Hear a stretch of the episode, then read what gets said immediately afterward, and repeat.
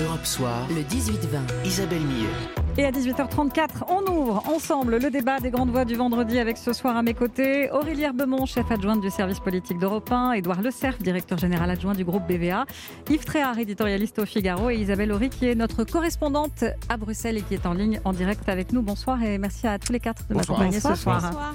Alors pour contenir l'épidémie et pour échapper à un reconfinement général, le gouvernement met donc un, un coup de pression. Il veut accélérer la campagne de vaccination avec désormais les pharmaciens, les infirmiers, les sages-femmes autorisés à vacciner.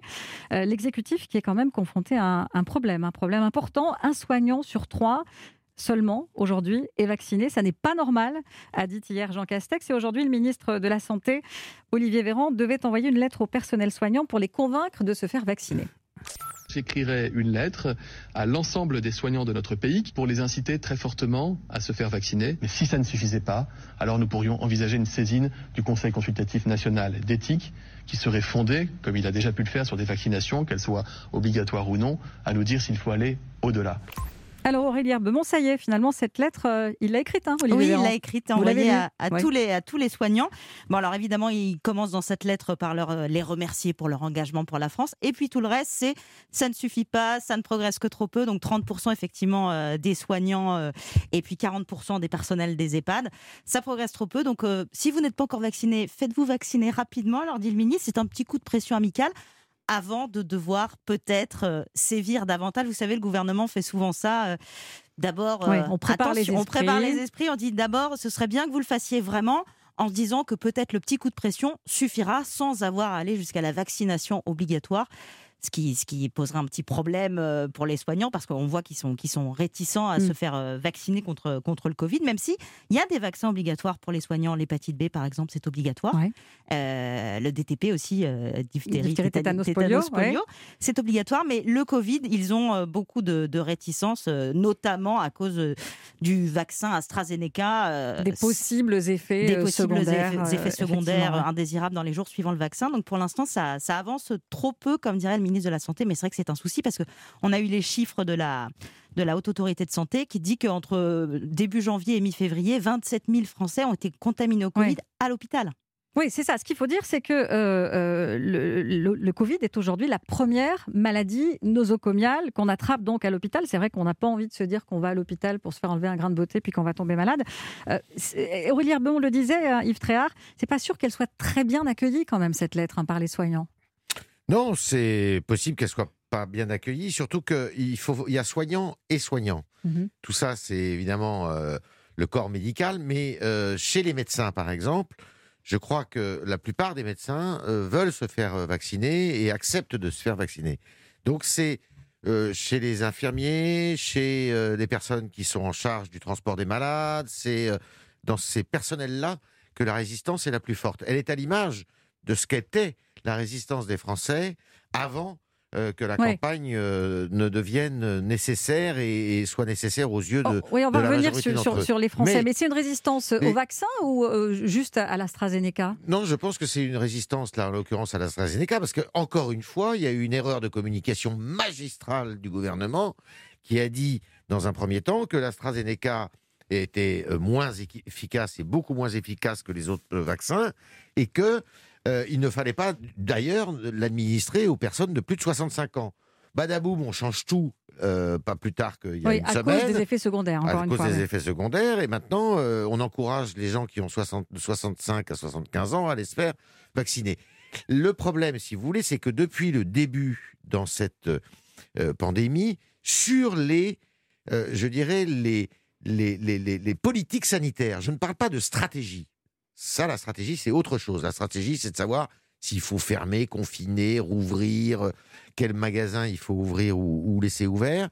Mais en revanche, sur tout ce qui est politique sanitaire, masque, lit de réanimation, dépistage et vaccination, la parole gouvernementale n'a jamais été euh, de, limpide. Euh, limpide. fixe et définitive.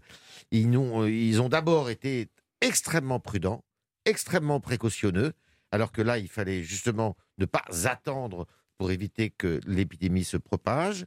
Et moralité, après, ils ont été obligés, devant l'afflux de malades et devant euh, euh, la pandémie qui gagnait en importance, de changer de discours. Et ça, je pense que Les Français euh, ce, eh ben, la confiance, évidemment, s'est effilochée au fur et à mesure. Vous êtes d'accord avec ça Et ça va être difficile. C'est difficile pour le gouvernement. Vous êtes d'accord avec ça, Edouard C'est l'étape décisive, hein, celle-là, parce que c'est l'étape décisive à quelques mois de la présidentielle. Et la vaccination, c'est vraiment ce qui peut sauver la population. Si c'est raté, parce qu'on est dans un régime de mondialisation, c'est-à-dire qu'on se compare. Et normalement, quand on se compare, eh ben, soit on se console, soit on se désole. Edouard Le Serre, vous êtes d'accord avec ça? C'est la, politique sanitaire qui, qui pêche en fait. Hein, il y a, trois dimensions dans, dans, cette affaire de la vaccination des personnels soignants. Il y a naturellement, on l'a dit, les maladies nosocomiales. Donc il y a une dimension de santé, une dimension sanitaire. Est-ce que, comme vous le disiez, on, peut rentrer à l'hôpital? Alors ça arrive, les maladies, maladies nosocomiales n'ont pas commencé avec le Covid, ça existe, mais là, effectivement, compte tenu de la tension sur le sujet, c'est cette dimension-là qui est importante. Il y a naturellement une dimension d'exemplarité.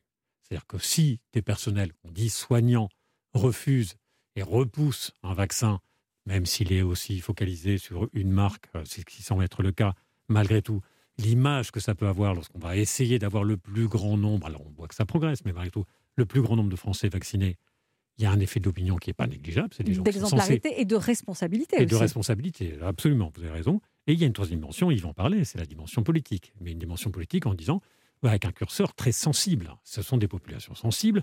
Est-ce que l'on va aller vers pousser un peu plus pour montrer que lorsqu'on veut mettre en place une politique vaccinale, une politique de santé, euh, quand on parle de conseil de défense, encore une fois, on est sur des termes assez durs. Est-ce que là, on va pousser le curseur jusqu'à obliger? C'est une vraie question qui est à la fois politique, qui va être un marqueur politique. Je vous propose qu'on poursuive ce débat dans un tout petit instant. On partira notamment euh, à Bruxelles rejoindre Isabelle Auria tout de suite. 18h42, c'est la suite de votre débat des grandes voix du vendredi sur Europe 1, toujours à mes côtés avec euh, Yves Tréhard, éditorialiste Figaro, Édouard Le Cerf, directeur général adjoint du groupe BVA, Aurélie Herbemont, chef adjointe du service politique d'Europe 1. Et on se demandait, il y a un instant, s'il fallait rendre obligatoire la vaccination des personnels soignants. Le gouvernement, on le sait, aimerait bien les convaincre de se faire vacciner davantage. Isabelle Horry, vous êtes euh, en direct avec nous également, vous êtes notre correspondante à Bruxelles. Isabelle, dites-nous comment ça se passe, la vaccination des soignants ailleurs en Europe?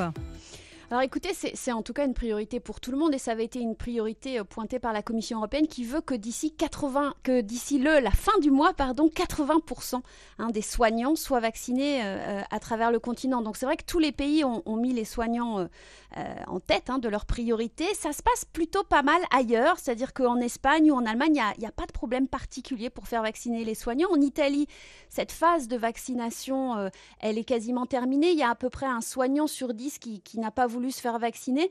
Et l'idée qui flotte là-bas, c'est plutôt de dire que bah, si jamais ces, ces, gens sont malades ensuite du Covid, eh bien euh, l'institut euh, qui s'occupe de, des remboursements des maladies au travail pourrait ne, menace de ne pas rembourser en fait ah euh, les, les, les, gens qui n'auraient pas voulu se faire vacciner contre le Covid. Donc peut-être que ça pourrait être aussi une piste à étudier en France. Qu'en pensez-vous les grandes voix? Ça pourrait être une ah piste C'est une piste parce que pas livrer mon un témoignage personnel, mais euh, je sais que euh, je connais des gens qui ont euh, attrapé le, Covid, la Covid, dans un hôpital, et certains leur conseillent de porter plainte, parce qu'il y a une personne qui est décédée en plus. Donc, évidemment, c'est un problème de responsabilité de l'établissement, responsabilité du personnel alors pas des personnels, mais euh, un chef de clinique qui peut être attaqué hein, s'il n'est pas, s'il n'est pas euh, vacciné. Euh, c'est sûr que c'est un, réel problème. Et on sait aujourd'hui, comme vous l'avez dit tout à l'heure, que la première maladie nosocomiale dans les hôpitaux aujourd'hui, c'est effectivement la Covid. Donc c'est un, réel souci. Je pense qu'on va le surmonter. le rappel à l'ordre du ministre de la Santé devra faire de l'effet impérativement. Et, en plus, il y a une telle pression de l'opinion publique, parce que cette opinion publique était plutôt assez réservée au début, aujourd'hui, elle ne comprend pas. Et encore une fois, on parle souvent des Français qui se divisent les uns les autres. Mais là, c'est un objet de division extraordinaire, vous vous rendez compte? Alors justement, Entre un personnel de santé qui ne veut, pas se faire, euh, veut pas se faire vacciner, et puis des Français qui ont quand même la, peur au ventre et qui veulent absolument euh, sortir de cette crise. Justement, au, pardon, au-delà des soignants, euh, où en est-on de l'adhésion des Français euh, en général à, cette vaccination Édouard Le Serre, je rappelle, vous êtes directeur général adjoint de, BVA. On sait que ça a pas mal évolué. Hein ça, a évolué en France comme dans tous les pays à partir du moment où les, injections ont commencé en quelque sorte. C'était très intéressant de voir au Royaume-Uni, alors on était sur des niveaux qui étaient très élevés, mais par exemple aux États-Unis, où il y avait des choses qui étaient un peu plus partagées. Dès que les vaccinations ont commencé, on a vu progresser très rapidement l'acceptation, l'acceptabilité, en tout cas la proportion d'Américains ou d'États-Uniens qui étaient prêts à se faire vacciner. En France, on a la même tendance, c'est-à-dire qu'à partir du moment où euh, les craintes sur les effets secondaires, alors on voit là qu'elles se focalisent malgré tout sur un vaccin en particulier, mais la crainte des effets secondaires, l'interrogation sur est-ce qu'on n'est pas allé trouver sur les laboratoires, ces choses-là ont tendance à effectivement être un tout petit peu plus mises en arrière. Donc on est aujourd'hui sur une proportion qui a gagné 15-20 points par rapport à là où on en était. Il n'en reste pas moins qu'il y a en France, plus encore qu'ailleurs parce qu'on partait de très bas, une partie de la population qui ne se sent pas encore prête, qui entend de voir, qui se dira peut-être que moi, j'allais dire que presque cyniquement, ça peut être aussi une chance, d'une certaine manière, pour le gouvernement. On critique beaucoup le gouvernement sur son incapacité à pouvoir déployer les vaccins, à ce qu'il y en ait suffisamment. Mais si vous aviez l'intégralité des Français hmm. qui, du jour au lendemain, avaient été frappés à la porte, on n'aurait pas eu assez de hmm. vaccins, on n'en a pas déjà, on voit. Donc il y a une forme d'équilibre qu'il faut trouver entre, ce, entre cette montée en puissance de la volonté de se faire vacciner et les capacités. Aujourd'hui, je pense qu'on est à un moment où il y a quand même plus de gens qui veulent se faire vacciner que de vaccins disponibles. Je vous ai interrompu, Aurélie vous vouliez dire quelque chose tout à l'heure. Et, ce qui, ce qui exaspère un peu au gouvernement en ce moment, c'est qu'on a des frigos là, plein de dizaines de milliers de doses d'AstraZeneca. Il y a des Français comme vous et moi peut-être qui aimeraient bien se faire vacciner même avec du AstraZeneca parce qu'en plus les dernières études montrent que l'efficacité, euh, ça, ça fonctionne. Et ils, ils, sont réservés aux soignants et les soignants ne les prennent pas. Donc il y a un côté un petit peu, on a des vaccins là, donc pendant longtemps on n'avait pas assez de doses. Là, on en a, elles ne sont pas utilisées. Vous vous rendez compte Il y a un côté, euh, un côté euh, terrible de se dire là, on en a. Donc, on en a encore plein qui vont arriver parce que, mine de rien, ça va monter en charge quand même au fur et à mesure toutes les semaines. Ce serait déjà bien qu'on puisse utiliser ceux qui sont, ce, qu'on a dans les sont déjà dans les frigos. Ouais. Isabelle Horry, vous êtes euh, à Bruxelles, je le rappelle, correspondante d'Europe 1. Est-ce qu'on a ce genre de débat ailleurs en Europe ou est-ce que c'est vraiment un débat très, très français? Alors le débat sur la vaccination obligatoire, il est différent d'un pays à l'autre pas forcément spécifiquement sur le Covid, mais les cultures en Europe sont très très différentes. Hein. Par exemple, au nord de l'Europe, ça n'existe pas la vaccination obligatoire, alors que nous, on a un certain vaccins qui sont obligatoires, alors que la France, l'Italie, euh, la Grèce, la Belgique aussi hein, sont, sont, des pays où ça existe. les débats, euh, ils ressemblent, que j'entends à travers l'Europe, ils ressemblent à ce qu'on entend en France, et notamment sur ce qu'Aurélie Herbemont vient de dire, c'est-à-dire qu'en Allemagne ou en Belgique, par exemple, il y a le même problème, c'est-à-dire que les vaccins sont là, et puis en fait, ils n'arrivent pas jusqu'aux gens, et ça, ça commence vraiment à énerver beaucoup. Euh, je, je lisais tout à l'heure dans la presse allemande que, par exemple, le Spiegel demande la démission du ministre de la Santé. C'est-à-dire que c'est vraiment en train de monter dans certains pays cette exaspération parce qu'on a attendu les vaccins, on, a, bah, beaucoup, on a beaucoup critiqué l'Union européenne pour le fait que les vaccins arrivaient trop lentement. Et maintenant, on réalise qu'il y a aussi un problème du côté des campagnes de vaccination dans de nombreux pays. Donc la France n'est pas très différente de, ses voisins euh, en ce moment sur ce point. Écoutez, ça va nous faire une liaison parfaite pour la suite. On se retrouve dans un tout petit instant. On va continuer de parler de la vaccination. Les vaccins au cœur d'une certaine euh, cacophonie, hein, c'est le moins que l'on puisse dire en Europe. À tout de suite.